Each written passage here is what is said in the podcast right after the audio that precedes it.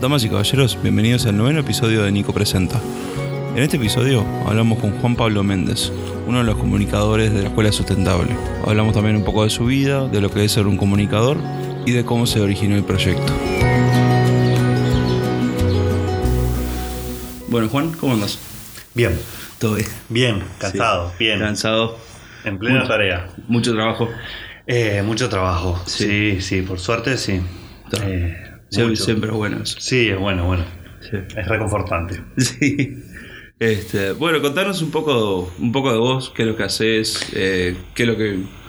Bien, ah, hablo de mí entonces. Eh, yo soy comunicador, tengo formación en comunicación. Este, desde hace unos años ya que trabajo en, en comunicación, en el área de la comunicación, empecé laburando en radio. Trabajé muchos años, para mí lo que fueron muchos años, cinco años en radio. Eh, hice un poquito de producción de televisión, escribí algunas cosas para algunos medios. Y hace ya unos tres años que mm, estoy volcado exclusivamente en comunicación en redes sociales. Ese es como mi especia- en lo que me estoy especializando porque es el medio que, en el que me- más me siento cómodo, eh, en el que hay más trabajo además. Sí, sí, al día de hoy. bien. Exactamente, es como... Bueno, y hay pocas, hay mucho por hacer acá en Uruguay, en, ese- en esa área de las redes sociales y del social media, entonces es como muy interesante. Eh, yo soy bastante inquieto, Sí. no duro mucho en un mismo trabajo, siempre me voy cambiando, este, pero ahora hace tiempo que estoy trabajando con redes sociales y, y estoy muy copado con eso. Empecé laburando con redes sociales para, para empresas y después como que fui encontrando más mi perfil en lo que son organizaciones, eh, instituciones públicas y organizaciones sociales y todo ese tipo de comunicación a través de redes sociales para ese tipo de clientes, es Sí, lo sí. que yo llamo. Sí. Yo. Eh, sí.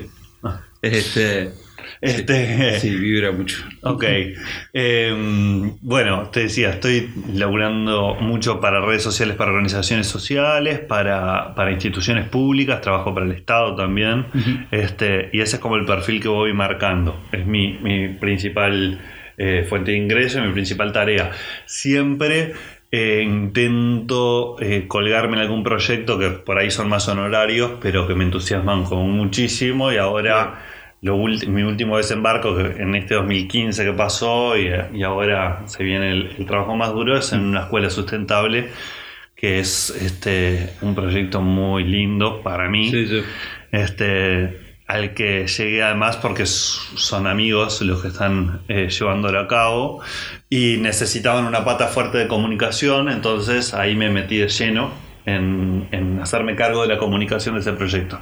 En Claro. ese caso en particular no es solo las redes sociales, sino la comunicación global del proyecto y está bueno porque me, me hace eh, trabajar en áreas que ya las tenía un poco abandonadas eh, y volver a relacionarme con medios de comunicación y volver a, a relacionarme con, con contenidos web, por ejemplo, y otras otras áreas que estaban como un poco abandonadas, pero además las redes sociales que por suerte este proyecto tiene, Sí. las tienen bien desarrolladas o las está desarrollando muy bien, están buenas, armamos un lindo equipo de trabajo, este, no estoy solo en la comunicación, tengo gente que labura conmigo, este, y está, y está re lindo el proyecto en sí, Sí, ya sí. te contaré, pero digo, está, está muy interesante. eh, y además lo- lo- de lo más interesante para mí es que laburo con amigos. Claro, sí, eso hasta ahora no lo, no lo había. Me, me hago amigos en los lugares en los que trabajo, pero nunca había empezado a trabajar con amigos de cero en un proyecto que es Claro.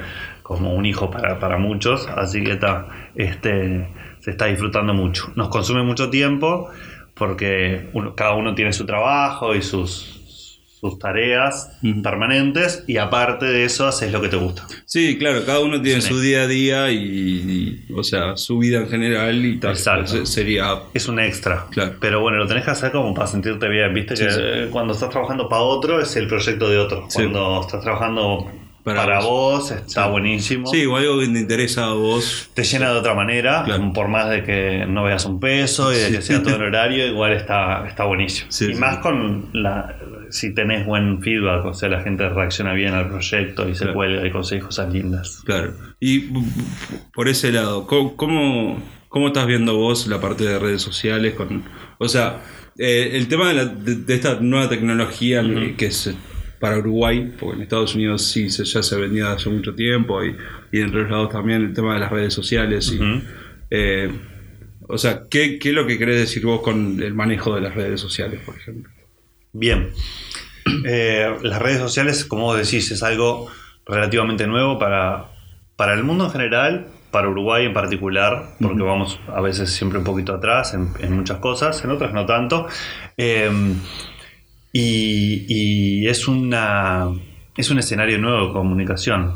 Sí. Hasta, hasta antes de las redes sociales e Internet, podríamos ponerlos de la mano. Internet es eh, una herramienta para mí es maravillosa. Sí. Ah, hija de Internet son las redes sociales y para un comunicador es como pa, todo un mundo nuevo que se abre. No estudias en, en cualquier licenciatura de comunicación del Uruguay, no hay un, un lugar o un, un espacio para estudiar las redes sociales y para aprender a manejar redes sociales. Todavía estamos como en pañales en Sí, eso. Y, y hay mucho para investigar y para hacer a nivel mundial y acá en Uruguay.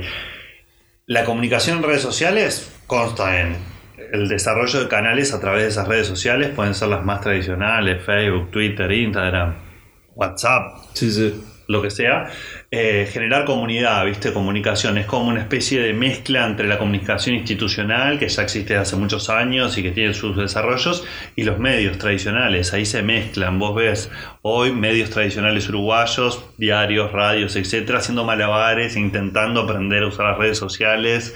Intentando sacarles provecho, no sabían mucho cómo hacerlo. Al principio lo veían como una competencia, porque tienen un lenguaje distinto. Sí.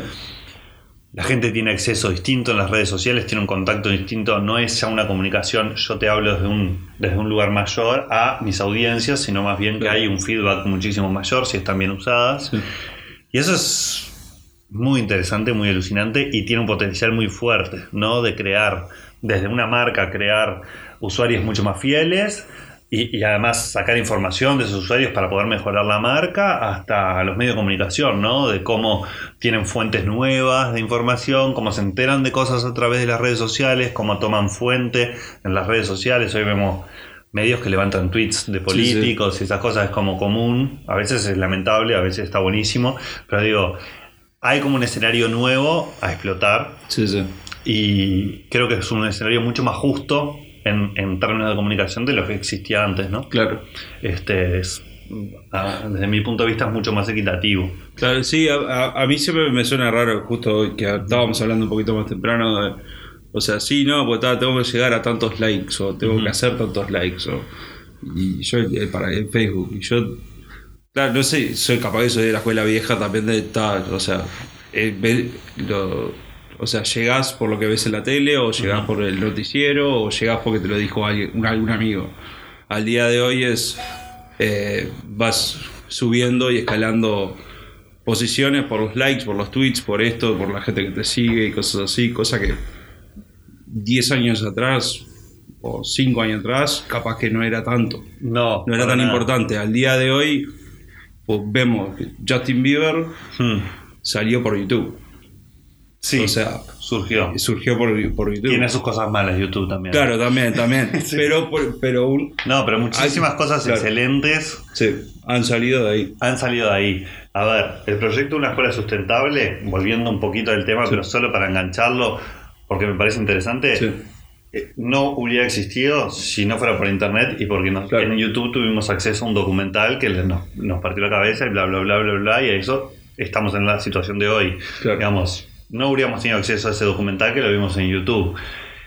Cambia mucho, nos da unas... Es una herramienta muy fuerte, es una herramienta Sí, sí. tiene sus usos positivos y negativos como cualquier otra herramienta, ¿no? Sí. Pero nos está dando acceso a muchísimo conocimiento y, y hay que ver qué se hace con eso. Las redes sociales también, hoy por hoy hay mucha gente que las tiene como fuente de información. Se entera Sí. de las cosas a través de las redes sociales, opina a través de las redes sociales. Se forma opinión a través de las redes sociales, a a veces de muy buena manera y otras veces De muy mala. muy mala manera. Este, tienden a ser un reflejo de lo que es la vida cotidiana, igual las redes, o sea, no, no, no hay demasiadas diferencias con cómo antes también se podía generar la información, eh, la opinión de uno de una mala manera o una buena manera, hablaba con los vecinos, el vecino era un desquiciado y nos decía algunas cosas, nosotros nos quedaban, formamos opinión por eso. Claro. Ahora capaz que al vecino lo leemos en Twitter o en Facebook y no lo, ve- no lo escuchamos al vecino al Claro. lado de la casa. Pero está, más o menos este, las bases son como las mismas. Claro. Este, es muy interesante. A mí me, me parece que hay que explotarlo muchísimo. Yo tengo un blog hace unos años ya que llevo un blog y me encontré ahí como una muy buena manera de comunicarme y una audiencia muy interesante. Audiencia, a ver, lectores como que me daban un feedback que está buenísimo Sí. y que no lo habría conseguido nunca escribiendo en un diario. Claro. Eso está, sí, sí. está claro. Este, pero ta, uno tiene que como aprender, a- tenemos los comunicadores todavía muchísimo que aprender de cómo explotar esas herramientas, Claro. ¿no? cómo sacarles real eh, partido y, y tener un alcance relativo. No tanto como vos decías, es verdad, los likes por ahí no son tan interesantes. Pueden guiarnos o no, te puedo vender que son re interesantes o no, pero Sí. está bueno sí tener a alguien del otro lado que te dé un feedback, Claro. que te lea o que te escuche. Sí, ¿no? sí, sí. Sí, o sea, el, el tema ahí va, del seguidor que, que comenta, que te. O sea, bueno, el, el like, el, me gusta o lo no me gusta o lo que sea, y poder comunicarte con esa persona a través de cualquier red social. Sí, O este. Que eso, eso a mí me parece interesante, muy interesante. Y. O sea, es algo que sí, que para mí hay que empezar a explotar acá y en otros lados de, de Yo- Uruguay. Creo que estamos, este, estamos en ese camino, ¿no? Me Sí, parece sí. que se está explotando. Lo, lo que siento muchas veces es que falta muchísima formación. Eh, yo soy un defensor medio de la academia, a mí me parece que está bueno que vos leas y, y mucho antes de empezar a trabajar y que tengas tus bases y tu teoría y que no pienses que lo que estás haciendo es simplemente tener cierta facilidad para usar las redes sociales, entonces terminás siendo community manager, por Claro. ejemplo. Pero no estudiaste nada de comunicación, no sabes lo que es ninguna de las teorías básicas de comunicación o paradigmáticas de la comunicación de ahora y entonces estás como actuando, yo qué sé, me parece que sin masa crítica, sin, sin una actitud crítica y, y eso tiene repercusiones no muy buenas a veces. Claro. Entonces está bueno un poco que los comunicadores como eh, adaptemos el medio, o sea, todo lo que aprendimos a este medio y lo, lo- lo- lo sepamos aplicar. Para mí un community manager ideal, por ejemplo, debería ser comunicador de formación Claro. saber exactamente qué impacto tienen las palabras, qué impacto tienen, cómo, cómo escribir bien, eh, bien digo de todas maneras, bien de Sí, sí, sí. forma y bien de contenido, Claro. este, cómo llegas a la gente, realmente qué estudiar, cuál es el impacto real que tienen las redes sociales en la gente, hay muy poco estudio, y no te digo ahora a nivel uruguayo, a nivel mundial, hay nivel muy mundial. poco estudio de cómo nos están impactando la vida de las redes, es Claro. más bien de hacer y no de pensar. Este, esta- estaría bueno como profundizar un poco en, en el pensar las Claro. redes sociales. Sí, sí. Porque hoy está Facebook, pero mañana puede ser que no sea Facebook, Sí, sea otra. Este, y está bueno como no solo saber cómo funciona Facebook, sino más bien saber qué carajo estás haciendo ahí, qué impacto está teniendo, vos vas a publicar algo y qué podés generar con esa publicación, el, el uso de datos, el uso de imagen. eh, ¿Qué Claro. responsabilidades tenés como comunicador en las redes sociales? A veces parece que en las redes nadie es responsable de nada. Sí, sí. Si vas a un medio de comunicación tradicional, sí hay periodistas que son responsables. Pero si tenés un blog y trabajás en las redes sociales, no sos responsable de nada, puedes ser anónimo y... Claro. Bueno, hay que ver ahí. Pero está bueno meter los temas de ética, de, de ética periodística, de investigación en las redes sociales, en los medios digitales. ¿no? Claro. A mí me interesa muchísimo. Sí, sí, sí. Y volviendo un poco, que vos me dijiste, o sea, pudimos ver el, el- este documental que vieron ustedes, Sí. a través de- eh, ¿lo vieron a través de YouTube o fue que alguien les pasó un link o cómo No, a ver, el documental lo vimos, está en YouTube, se llama El Guerrero de la Basura y es un documental que básicamente cuesta la historia de Michael Reynolds, que es un arquitecto norteamericano que hace muchos años, casi 40, y desarrolló- empezó a desarrollar un método constructivo muy interesante, te puedo contar más de eso después. Eh, bueno, hizo un documental, el documental ya tiene sus cuantos años, ya pasó mucha agua debajo del puente después de ese documental, pero el documental está muy bueno. Lo vio Martín, que es el creador de una escuela sustentable, el, el que la ideó, eh, en principio el que tuvo la idea, el que primero en ver ese documental y decir qué bueno está eso y que le partió la cabeza. A mí es un documental que me gusta, pero no me partió la cabeza como le partió la cabeza a Martín. Lo, lo fascinó y ahí él empezó a recomendar el documental y a empezar a mover eh, su círculo social y empezar a convencer a gente de empezar a hacer algo. Claro. Pero el puntapié inicial fue ese documental, y siempre lo cuenta. Ese documental que no es, desde el punto de vista técnico, para mí no es un gran documental, pero lo que dice es muy poco sabido por muchos, eh, entonces es como interesante, el tema es interesante. Si no te interesa eh, la situación en la que está el planeta, si no te interesa el reciclaje de, de residuos, si no te interesa las consecuencias del consumo eh, desmedido de la humanidad hoy, no te va a interesar el documental, es obvio. Pero si tenés algún tipo de sensibilidad hacia eso, es un documental fácil de llevar, está bueno, es como recomendable para bicharlo. Y es como la génesis de, de- de todo lo que sucede después, que obviamente eh, no tiene tanto que ver con lo que uno va a ver en ese documental, Sí. porque se fue deformando, porque fue tomando otros colores y, y se fue metiendo mucha gente con sus ideas y aportando sus ideas, entonces terminamos en que vamos a hacer una escuela pública. Claro. Nada del documental habla de una escuela pública. En realidad es como que le fuimos agregando, pero ese es el germen, digamos, el germen, el, el inicio de todo. Claro, la semilla. La semilla. Exacto. La semilla de todo es ese documental y ahí empieza la historia de una escuela Sí, sí. sustentable. El día que Martín estaba al pedo, puso YouTube el documental que le habían recomendado a alguien que no se acuerda ni quién es y, y lo, lo empezó a ver y le copó. Sí. Y de ahí saltamos a reuniones de amigos, cervezas, charlas, él comiendo cabeza, comiendo cabeza, qué interesante que es este tema, que tendríamos que hacer algo. Y de a uno fue ganando aliados que hoy son como protagonistas de esta historia y que cada uno le aportó lo suyo. Hoy se llama Tagma, ese grupo de amigos, que es como una organización sin fines de lucro, Sí.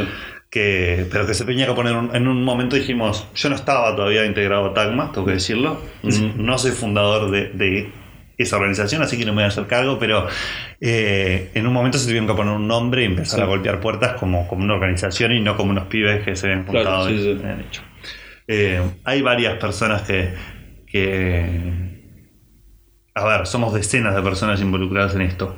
Hay algunos pocos que vale la pena mencionar porque le sumaron como cosas muy interesantes. Martín es de formación de. Es, es- Martín Espósito es comunicador, Ujú. trabajó siempre en publicidad este, y, y tiene una sensibilidad muy desarrollada hacia lo que es la comunicación. No tiene nada que ver en su formación con la bioconstrucción, por ejemplo, Claro. o con construcciones sustentables, o con arquitectura, mucho menos. Eh, él habló con una amiga de él que se llama Victoria. Victoria fue la que empezó a, a torcer esto de hacer un edificio como los que hacía Michael Reynolds, de traer a Michael Reynolds a Uruguay, pero hacer una escuela. En, en su conversación entre ellos dos surge la necesidad de que no sea un edificio, una casa de un particular, sino que sea una escuela y que sea pública. Era como las dos cosas que yo creo que Victoria hizo como mucho hincapié en eso Sí. es como el. eh, y creo que hoy es como el corazón de- de- del proyecto. Es una escuela y es una sí. escuela pública y ahí van a ir niños y van a aprender. Ya están aprendiendo, pero además van a aprender. Y no es una, escue- una casa que va a ser de unas personas que después se van a morir y ya está. Sí, sí, Luego es una escuela que van a seguir yendo niños y sabemos que los niños son motor de cambio. Claro. Entonces nos interesaba en particular que es una escuela. Después se fue sumando Camilo, que tiene como un laburo muy fuerte con las con también es de formación comunica- de comunicación, pero tiene una es muy bueno en la comunicación mano a mano y hoy es nuestro referente eh, con la comunidad que está haciendo la escuela. O sea, Sí. Todos los vecinos de Jauregui Berry lo conocen. Esta escuela se va a hacer en Jauregui Berry, ya cuento. Ujú. Y él se ocupó de que todos los vecinos se subieran a esta historia, de que la liga de fomento, de que los comerciantes de la zona, de que todos los vecinos lo conocen. O sea, él se encarga de la parte de la comunidad. Claro. Sabíamos que este proyecto no iba a funcionar si nosotros veníamos con Michael Reynolds como los libertadores, de que venimos a traerle la solución, la ponemos Sí. y nos vamos, sino que si Jauregui Berry no se sumaba, Claro. No íbamos a tener mucha suerte y él se encargó mucho de eso. Y después tenemos la patita de la construcción, porque tenemos que levantar una escuela que es un edificio que no se tiene que caer arriba de los niños. Entonces tenemos a Joaquín que es como el... eh, trabajó toda su vida en la construcción, eh, tiene padre arquitecto y, y es como un fascinado de, de todo lo que es este, las energías renovables, la bioconstrucción, los métodos alternativos, mucho más responsables con, con el planeta. Claro. Este, y él aportó todo eso. Es como, no tiene ninguna formación en comunicación, no te va a decir más, si lo entrevistaría ya se habría quedado sin palabras. Es como una persona muy eh, seca. Callada y reservada. Exacto, pero sabe un montón y tiene mucho empuje. Y, y él es la, la- la- la pata de, de la construcción. Entonces ahí Tagma fue como formándose. Tenían una persona que, eh, Victoria, que se encargaba de todo lo que es contenidos educativos, de los talleres con los gurises. Este, Camilo que trabajaba con la comunidad, Joaquín con la, bioconstru- con la construcción, no quiero decir bioconstrucción porque es un término que no aplica exactamente a esta escuela, y Martín que es como el, el coordinador general de todo Claro. esto. Después fuimos sumando a mí en comunicación, a otros amigos en las cuentas, porque empezaron a, a- empezamos a tener que hacer cuentas y a sacar números y a buscar donaciones, y necesitaba gente que apoyara la logística, entonces apareció Lucía, que es una es productora y hace Claro. que las cosas pasen, porque nosotros tenemos grandes ideas, pero necesitas que las cosas pasen, para eso está Lucía. Eh, y ta, se fue formando, pero todas estas personas que te nombro son amigos, Sí, desde antes de todo esto, Claro. somos amigos. sí, sí. Nunca supimos en qué nos íbamos a juntar, siempre como que había ganas de hacer algo, pero podría haber salido un documental, podría haber salido, este, no sé, un viaje a Florianópolis en ómnibus, salió la Escuela Sustentable, que es como Claro. un- para nosotros mucho más responsabilidad, mucho más grande. Pero está bueno el proyecto. Sí, está bueno. La verdad que es muy interesante. Está interesante. Sí, sí, sí. no puedo creer. Cuesta mu- a ver, te estoy hablando que Martín vio ese documental hace como 4 o 5 años. Ah, Eh, y de ahí empieza el trecho. sí, Y la verdad que todavía no terminamos de creernos que esto estaba sucediendo ahora. claro. Que- Bueno, y si, Sí. si podés contarme un poco de ese proceso, de, o sea, de acaba de decir hace cuatro años que están, Sí. sé que fue, ta, él vio el documental, se apretó la semilla, se reunió con la gente, pero a su vez, eh, ¿cómo fueron fuera de- del grupo de amigos que tuvo esta idea loca? Porque en realidad si es una idea loca de decir, ah, somos, somos amigos y queremos hacer esto, y como vos decís, pues quizás a- apoyo gente de Holly Berry y todo ese tipo de cosas. ¿Cómo fue que, por qué Holly Berry, por qué... Bien. Te decía, cuatro años que, que más o menos, capaz que un poco más, que, que Martín ve ese documental y ahí tenés que empezar a contar tiempo de que Martín empieza a convencer a sus amigos, a conversar, a darle forma, etc. Luego empieza ya con la idea de decir, bueno, vamos a hacer la escuela. Ahí ya tenemos un grupo Sí. de personas que está organizada y piensa, tenemos que hacer una escuela pública. Si vos querés hacer una escuela pública en Uruguay, necesitas un aliado que es ANEP Sí, es el único que te va a dar una autorización y que te va a permitir hacer una escuela pública en Uruguay. Entonces, un objetivo era Airship, que es la organización de Michael Reynolds, conseguir convencer a Michael Reynolds de que venga a Uruguay a hacer una escuela. Y el otro objetivo era conseguir que ANEP nos, nos permitiera hacer esa escuela. Que además sabíamos que ANEP no, no iba a pagar esa escuela, una, un- un- una especie de, tan innovadora y fuera de lo común. Claro. tiene como muchísimas obligaciones como para poner, hacerse, y, y- y sabemos lo que es el presupuesto nacional, entonces Sí, sí. como para ponerse a innovar en, en- en- en probar algo nuevo que no sabes muy bien a dónde va ni de, ni de dónde viene. Entonces queríamos donarle esa escuela a ANEP y para eso íbamos a necesitar, sabíamos, eh, donaciones. claro. Pero vamos por partes. Primero convencimos a Michael Reynolds y a NEP. Eso fue básicamente de la mano. Le decíamos a Michael Reynolds que teníamos a NEP y le decíamos a NEP que teníamos a Michael Reynolds porque en realidad los teníamos apalabrados y costó muchísimo. No tanto, Reynolds se, se entusiasmó, él nunca hizo una escuela pública, o sea, le parecía que el proyecto era como muy interesante. Ya había estado en Sudamérica, ya sabía más o menos eh, que, que acá se labura bien, con qué cosas se podía encontrar, etcétera. Este, entonces nos dijo, bueno, si consiguen las autorizaciones y todo eso, vamos por ese lado. O sea, cuenten con nosotros. Claro. Y en ANEP tuvimos suerte, se puede decir, no sé, intentamos, probamos, llamamos, levantamos teléfonos, hasta que nos dijeron que sí, eh, que les parecía bien. Sí, Quieras o no le estamos donando una escuela, claro. pero, pero nos sorprendió. Nos costó muchísimo, obviamente que hay en el proceso posterior a que nos dan el sí, nos cuesta muchísimo porque hay un montón de aprobaciones y, y trámites y, y cuestiones que son no las podemos saltar porque vayamos a hacer una escuela diferente no las podemos saltar entonces las Claro. vamos a tener que pasar igual y eso nos llevó muchísimo tiempo y además un cambio de administración de gobierno en el medio Eh, fue como medio una locura pero igualmente desde ANEP nos dijeron que sí y eso para nosotros fue muy importante porque es un Estado permitiendo, un- o sea, embarcándose en este proyecto también, y eso es muy innovador para un Sí. Estado. Los Estados sí. suelen ser bastante conservadores, y en este caso teníamos, tenemos el apoyo del Ministerio de Educación y Cultura, tenemos el apoyo del Ministerio de, de Vivienda, tenemos el apoyo del Ministerio de Relaciones Exteriores, o sea, hay como un apoyo que cuesta, que tenés que ir a hacer trámites y llenar formularios y permisos y adaptar planos, porque también ANEP te dice, si vos vas a hacer una escuela, por más de que sea como sea, tiene que haber tantos metros cuadrados por alumnos, tiene que haber ventilación, tiene que haber determinadas cosas. No sirve cualquier edificio. Sí, sí. Entonces trabajamos con Airship también en la adaptación de todo este proyecto para que pueda ser una escuela, ¿no? Eh, una vez con eso en bolsa salimos a buscar eh, donaciones. Eso es difícil, meterle Sí. la mano en el bolsillo a la gente. Sí, sí. No, salimos a buscar donaciones y tuvimos también mucho, eh, mucha suerte porque las conseguimos. Este, una muy grande y después un montón de, de donaciones pequeñas que nos llevaron a que, que, que- que se materializaron en este 2015 eh, y que además tuvimos apoyo. A ver, como yo estoy trabajando en comunicación honorariamente, obviamente, Sí. tengo un equipo de gente que está trabajando conmigo y también es honoraria. Y también hay un equipo de construcción que está trabajando de forma honoraria. O sea, gente que se sumó al proyecto, que no son amigos, pero sí gente interesada en el proyecto, que se copó, que los convencimos. Y que sin ellos tampoco, o sea, si vos no tenés una comunicación prolija, siempre le dimos como mucha hincapié en Claro. la comunicación, no lo hubiéramos logrado. Este, tenemos eh, un equipo de educación precioso que viajaba todos los domingos a Jauregui a hacer talleres con los gurises y con los padres y con las maestras y la directora de la escuela que existe ahora. Sí.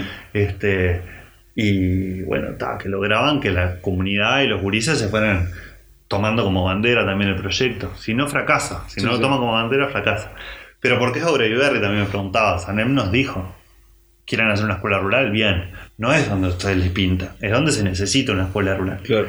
Berri se necesitaba una escuela. Había una, hay una escuela hasta el día de hoy que es una casa alquilada por los padres, básicamente, eh, en la que entran 30 y, están yendo 34 gurises en el desde 2015. Bien. Se necesitaba una escuela mayor Claro. que, que recibiera más alumnos. Entonces, ANEP fue la que nos marcó ese lugar que tiene eh, muchos pros, porque está cerca de Montevideo, porque, porque está en un lugar que como de mucha accesibilidad para nosotros ir muy a menudo y todo eso, y además porque la, la sociedad de Jauregui Berry tiene como cierta sensibilidad ya previa desarrollada a lo que es construcción sustentable, a lo que es el cuidado del medio ambiente. Hay como una movida interesante ahí de gente que vive ahí y que se preocupa por eso. Entonces, como que, si bien el proyecto en un principio nos dijeron, ¿sabes la cantidad de veces que me prometieron una escuela? Ustedes son los decimoquintos que nos Sí. la escuela y todo. En un principio hubo como cierto, bueno, a ver, está todo bien, me encanta el proyecto, pero queremos ciertas pruebas de que esto va a suceder efectivamente. Después se fueron convenciendo de que sí, a medida que nosotros también nos íbamos convenciendo de que sí iba a pasar, ¿no? Claro. Este, porque hasta que no tuvimos la financiación, todos los permisos y todo, y, y- y habíamos cerrado, digamos, todo con Airship, no podíamos decir que, que efectivamente iba a pasar. Y eso fue en el 2015. Este, y ahora toca la parte linda que es llevar a cabo esto. Sí. Eh, que nos tiene a todos con ganas verdes porque la coordinación de todo eso recae en Tagma, en esta organización. Eh, y ahí tenés muchísimos actores, tenés a los públicos, tenés a los privados, tenés a la comunidad de Jauregui Berry, tenés pila de... Durante este año trabajamos con la academia muchísimo, la Facultad de Arquitectura como que se metió en el proyecto, se interesó en estudiarlo, darnos algunos lineamientos también. Eso estuvo bueno, pero es otro, otro sector, la academia. Este, tenés a Airship y tenés. Airship es la organización de Michael Reynolds. Vienen 25 personas de Airship y además traen a un montón de gente que viene a estudiar su método constructivo y a la vez a levantar el edificio. Claro. Este edificio se levanta con estudiantes, nosotros le decimos estudiantes de la Academia de Airship, que son 80 extranjeros de los cinco continentes. Que pagan por estudiar y a la vez financian el aporte de Airship, ¿no? Nosotros Claro. no le estamos pagando mucho a Airship porque en realidad la, la gran parte de su financiación es por los estudiantes. Claro. 80 extranjeros y 20 uruguayos. Bien, de los 100 estudiantes de la academia, eh, o 20 21 en realidad son uruguayos y esas personas nosotros eh, con Airship, la, la, empresa de Michael Reynolds, arreglamos de que esos 20 uruguayos iban a tener una beca parcial y los íbamos a elegir nosotros porque estábamos buscando personas que tuvieran un potencial replicador de, de la experiencia, ¿no? Que, que, nos puedan ayudar después una vez que Airship se va del país y que ya la escuela queda hecha y que los niños ya la están usando, nosotros queremos seguir eh, construyendo y queremos eh, embarcarnos en nuevos proyectos y para eso nos vamos a necesitar mucha gente y gente con conocimiento. Entonces, nosotros estamos en la logística, pero queríamos que haya 20 uruguayos que, que, que, nos pudieran acompañar en nuevos proyectos y que además ellos pudieran desarrollar sus propios proyectos, ¿no? Ellos en, esta, en este mes de febrero van a, van a eh, están armando la escuela, están eh, construyendo la escuela, pero además están aprendiendo todo lo que es el método constructivo, entonces ellos supuestamente al final, al final de la obra van a tener todo el conocimiento para poder hacerlo ellos y aplicarlo ellos, ¿no? Y a nosotros nos, nos servía mucho eh, tener esos aliados acá en Uruguay, ¿no?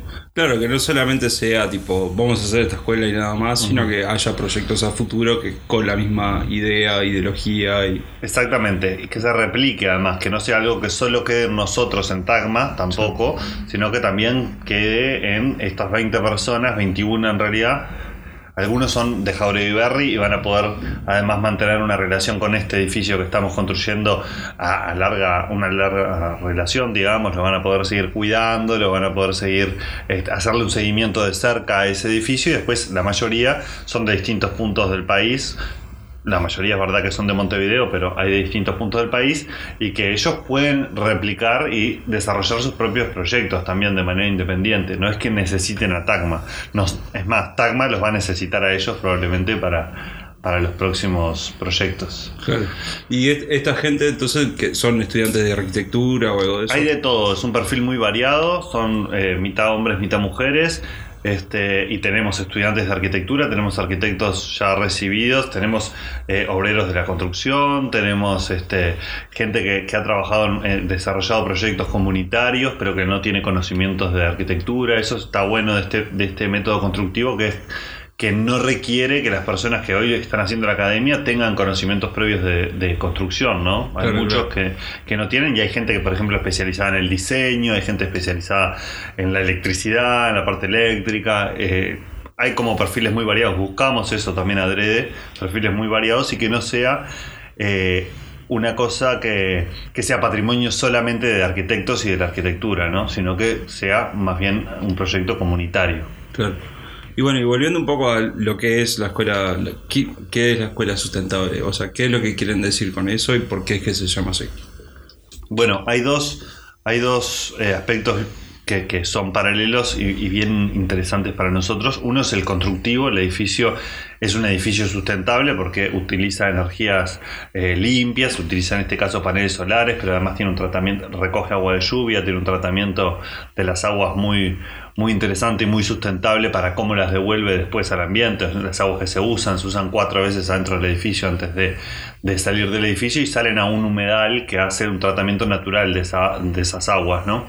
este, esos son como algunos aspectos, además de usar un montón de materiales que son eh, hoy considerados basura, pero que en, realidad son pueden ser utilizados como materiales de la construcción y está un poco en eso el, aspecto de cambiar la cabeza y decir, bueno, reutilicemos estas cosas que estamos tirando hoy, las, las cubiertas de los autos es, es el caso más patente, no, no tienen un uso después de, de, usarse en los autos, ya no tienen un uso y se van acumulando en, basurales gigantes, este, bueno, son como los ladrillos de la escuela en este caso, este, y, bien interesantes porque ayudan eh, muchísimo a algunos propósitos que tienen el edificio, como por ejemplo mantener una temperatura estable entre los 18 y los 25 grados durante todo el año sin necesitar calefacción. Este, esos son, por, como te decía, unos aspectos que le hacen, hacen el edificio sustentable y que son aspectos que tienen que ver más técnicos y que y, relacionados con la arquitectura del edificio. Y hay otra eh, cuestión que hace este proyecto un proyecto sustentable, que es el hecho de que eh, educativo, ¿no? Es una escuela y ahí van a ir gurises y los gurises eh, van a aprender un montón de cosas del edificio en el que están yendo a estudiar, cosa que no sucede en escuelas tradicionales mucho, este, pero en este caso sí a plantar sus propios alimentos, a, reutilizar el agua, este, a, bueno, aprenderán de cómo está construido el edificio y aprenderán también que cosas que los padres de ellos por ahí consideran que son basura no, no, necesariamente lo son. Este, y hay un componente ahí muy sustentable de lo que es ideológico, te diría, del proyecto, ¿no? que también nos interesa muchísimo y por eso desde, desde principios del 2015 estamos trabajando firme con los gurises como para explicarles todo lo que va a pasar, lo que está pasando ahora en la construcción y lo que les va a quedar después a ellos. Es un edificio que todas las personas que están ahora en obra en la construcción lo van a dejar ese edificio y se lo van a dejar a ellos. Ellos van a ser como los, los que le van a sacar el real provecho a ese edificio. es más, uno de los becarios, uno de los estudiantes uruguayos, eh, que tiene una beca completa, el único que tiene una beca completa, es un padre de uno de los gurises de la escuela, es alguien de Jauregui Berry, que tiene además un potencial replicador muy, fuerte porque es como en la comunidad alguien que se mueve muchísimo, que ha, que ha logrado que, hubiera una escuela en un principio en Jauregui Berry y por eso lo elegimos también un poco a él, porque es un tipo con mucha fuerza, mucho, mucho empuje y que, y que si bien el gurí, eh, su gurises ya no van a ir a la escuela porque pasan al liceo en el año que viene, él está ahí y, está muy comprometido, digamos, con lo que es el proyecto y, también lo va a hacer suyo. Está buenísimo que la comunidad como que se apropie. Claro, claro. Sí, sí, que lo más importante es tener la aprobación esa de la comunidad. Sí, trabajamos muchísimo en eso como en, que sean nuestros aliados, ¿no? Y que se vayan apropiando del proyecto, porque en un momento todos nos vamos a ir. Si bien desde Tagma pensamos, bueno, todo el año que viene vamos a estar trabajando en esa escuela, vamos a estar, vamos a seguir yendo, vamos a hacer talleres educativos y etcétera. Está bueno que eh, en algún momento ya vamos a estar en otros proyectos embarcados y le podemos hacer un seguimiento, pero no vamos a estar ahí. Los dueños de ese edificio van a ser los niños y sus padres y los vecinos de Jauregui entonces apuntamos muchísimo a eso, que no es un sueño de Tagma, que somos unos gurises de Montevideo que vamos y les imponemos un sueño a ellos, sino este, que, tiene que ser como un sueñito compartido. Sí, sí, de todos. Exacto. Claro. Sí, sí, una acción compartida. Una acción compartida este, en la que todos somos un poco responsables ¿no? de, que, de que salga, todos somos eh, eh, tenemos nuestros méritos de que salga este proyecto y también tenemos nuestras responsabilidades y las tenemos que asumir. Y en eso, en Jauregui Berry, nos encontramos con, con un pueblo, una localidad muy afín a todo eso, que ya tenía cierta sensibilidad con, con, el trato con el medio ambiente, ya había organizaciones como Jaure Ecológico que trabajaban en lo que es el reciclaje de, de residuos en Jauregui Berry, que es un balneario que se preocupa mucho es un balneario y un pueblo, ¿no? Porque la gente que vive ahí todo el año se preocupa muchísimo por, por mantenerlo lindo, por mantener un, trato con el medio ambiente eh, responsable, ¿no? No es una cosa de conservar el medio ambiente y no tocarlo, sino más bien una relación con el ambiente que sea eh, responsable y que sea consciente de que los recursos son finitos. Todos. Claro, y o sea, fuera de todo, justamente también la edificación de esto y la tecnología, que, o sea, y las herramientas que están usando es justamente eso, poder ser responsable en, bueno, esto es basura, las gomas de los autos o eh, las latas, ese tipo de cosas, como que poder utilizarlo para poder crear algo que sinceramente es maravilloso, porque hacer una escuela así... Sí, no lo podemos creer, la verdad que es, es increíble. Eh, yo ya te conté un poco cómo llegamos hasta, hasta acá y, muchas veces dudamos si vamos a poder llegar hasta acá, hasta este momento de obra.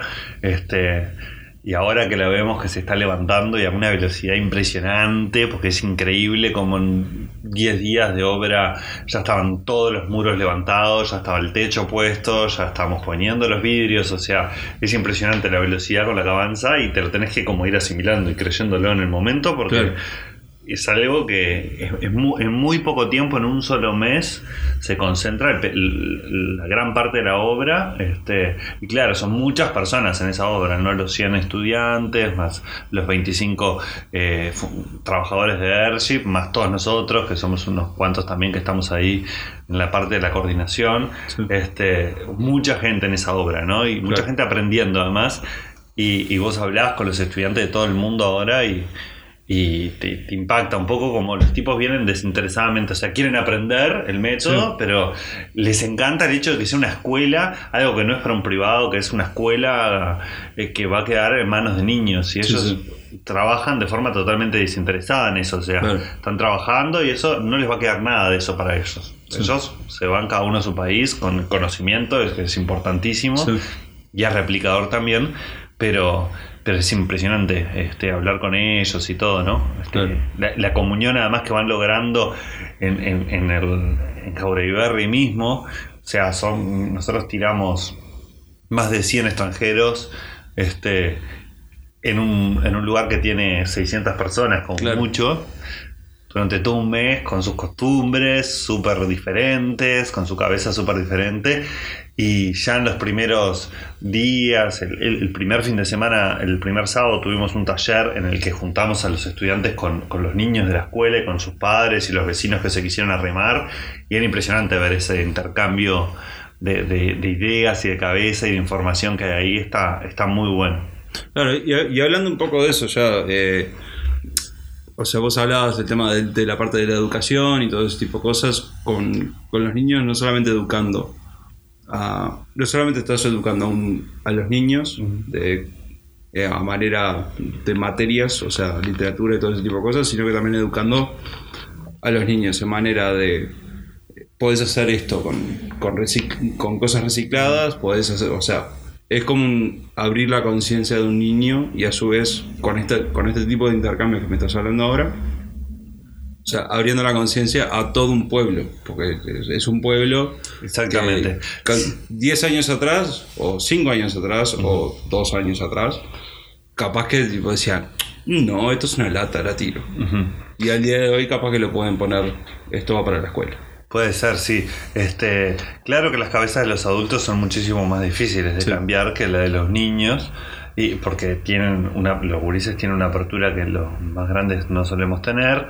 Este, y, y van apropiándose de, de todas estas ideas los adultos. Pero lo sorprendente son los gurises. Es, es realmente es impresionante y además el hecho de crecer en un lugar que te que de alguna manera te cuida en un espacio físico que es, que es esta escuela que, que de alguna manera te, te cuida y te abastece de todo lo que vos necesitas porque te da alimentos porque te porque te, con el agua de lluvia digamos o sea te, te posibilita tener acceso al agua acceso a la energía sin necesitar nada externo eso le deja un aprendizaje un aprendizaje práctico que eso Claro. muchas veces en la educación nosotros desde Tagma lo, lo notábamos y por eso queríamos como eh, que nuestra meta era hacer una escuela pública, porque sentimos que muchas veces eh, está esa cuestión de que la educación pública esto y lo otro, y ahora se habla mucho de, la educación pública y de las falencias que puede llegar a tener, que algunas pueden ser ciertas, obviamente, pero nos interesaba el hecho de decir, bueno, vamos a darle un perfil nuevo, porque no es el, la, la cuestión bareliana de nos sentamos y escuchamos al maestro y el maestro nos enseña y nosotros guardamos todo ese conocimiento y- y vemos qué hacemos con eso, sino que además de eso le damos un hecho de, bueno, aprender de manera práctica, ¿no? Aprender de, man- eh, o sea, en contacto con el edificio en el que estás. Lo que te estoy enseñando de, de reciclaje lo hicimos en este edificio en el que estamos sentados. Lo que te estoy enseñando de, de- de respeto hacia el medio ambiente lo hicimos en este edificio en el que, en el que estamos estudiando esto. Entonces, eso creo que a los gurises los puede enganchar, los engancha, porque lo vemos con, con los gurises de Jaure, los engancha muchísimo más, Sí. los entusiasma muchísimo más. Es, es realmente eh, fuerte. fuerte. Claro, porque aparte, o sea, justamente en el proceso que están ahora es, si bien, como vos decís, toda la parte, le das toda la parte teórica, a su vez lo están viendo en la práctica y están viendo resultados. O sea, tenés como el, el- el proceso, el trío de no solamente te, te lo estoy explicando, sino que te lo estoy mostrando y a su vez estás viendo que tien- tiene algo que funciona. Entonces, eso sí es algo que me parece a mí, a los niños y, y a la sociedad en sí. O sea, es algo que al día de hoy acá en Uruguay es único, este, que no ha pasado y esperemos que siga pasando, que eso sería, creo que eh, por lo menos desde su lado, eh, lo que está, lo que vienen hablando, de que poder seguir haciendo Sí, proyectos así. sería lo deseable, ¿no? Sí. Poder replicar esto. Claro. Eh, también nos preguntamos nosotros, porque nadie sabe qué va a pasar con un gurí que estuvo seis años yendo a esta escuela, qué va a pasar Sí. cuando salga y cuando vaya a un liceo. qué va a decir, qué, qué le va a quedar. O sea, qué se va a plantear a la hora de él construirse su casa o qué se va a plantear. Nosotros no, no, no creemos que sea un sistema perfecto, no creemos que sea un sistema constructivo a replicar in eternum y, y así como está. Me parece que va a haber que adaptarlo, que vamos a tener que hacer adaptaciones a lo que es el medio uruguayo. Esto es como un proyecto muy... este los airship, que, es- que, es- que son estas construcciones, son proyectos que están pensados para medios en los que es muy difícil eh, hacerse de recursos, entonces reutiliza y utiliza los recursos y los maximiza. Pero bueno, hay que ver qué pasa cuando los queremos construir en otros ámbitos de Uruguay. Por ahí se puede adaptar muchísimo este Sí, sí, método. O sea, uruguayizarlo se podría decir, pero Claro. es obvio que, que cuando no tenemos acceso a arena podremos usar tierra, cuando no tenemos acceso a la energía solar o la energía solar no tiene mucho potencial en determinadas zonas, podemos usar energía eólica, o sea, ver qué adaptaciones se le hacen. A nosotros nos intriga muchísimo, creemos que, que es algo positivo para los gurises, obviamente, pero nos intriga muchísimo qué va a pasar con esos niños que después se van a transformar en adultos, ¿no? Claro. Que crecieron y vieron, mira, esto es una experiencia que vale, que está buena, sin escepticismos que los adultos a veces tenemos ni, Claro. ni nada de eso, ellos como que vamos a ver qué pasa en eso, Sí, ¿no? sí, sí. Es como poner una semillita. Claro, sí. Es que, y me parece que sí, que es bastante importante eso. Sobre todo con, o sea, a nivel global que se habla del tema del cambio climático, que se habla de esto, que se habla del otro. eh, si ya estás dentro de todo educando a, una, a, un- a niños de que esto funciona y esto sirve, como vos decís, capaz que de acá a 20 años, cuando ellos no sé, sean arquitectos o no, lo que sea, tienen esa semilla que la, la habrán usado o no durante su, su vida, pero queda. O sea, a nosotros nos queda lo que yo aprendí de chico y lo bueno, lo malo, y a ellos también le va a quedar.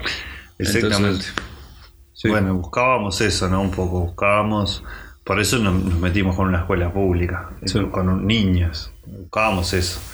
El adulto tiene otra realidad, o sea, puede creer que este es un proyecto fantástico, de hecho nosotros lo creemos, que es un proyecto que está buenísimo y, y los padres de los grises así lo creen y los vecinos de Jorge Berry se fueron convenciendo de eso también, pero ya es otra otro, otro lugar desde el que lo ven, ¿no? es un lugar de mira qué buena esta aventura, no qué buena esta forma de vida. Para Claro. un niño ya puede llegar a ser un poco más, ¿no? Sí, sí, sí. Bueno, muchas gracias. Gracias a vos. Muchísimas gracias por escuchar el episodio. Espero que les haya gustado. Si quieren saber más acerca de la escuela sustentable, pueden clicar en los links de abajo y nos vemos la semana que viene con otro episodio de Nico Presenta.